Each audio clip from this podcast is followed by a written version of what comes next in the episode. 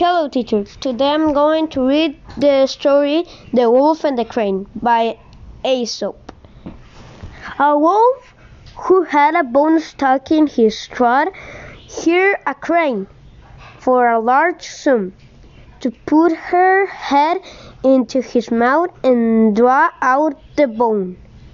When he, the crane had extracted the bone and demanded the promised payment, the wolf, grinning and gritting his teeth, exclaimed, Why, you have sur- surely already had a sufficient recompense in having been permitted to draw out your head in safety from the mouth and jaws of the wolf.